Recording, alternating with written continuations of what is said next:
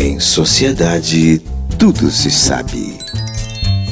Mais uma notinha da High Society. Anota aqui em Cadacha, égua véia. A camelô Glorinha Pirata abre as portas da sua mansão para a revista Caras. Ela conta que conseguiu construir um duplex de papelão só vendendo capa para celular. Glorinha acaba de voltar do Paraguai, onde foi comprar ratoeira com pendrive e aproveitou para fazer uma operação de redução de orelhas. Ô bicha das orelhas, parece orelha de bezerro.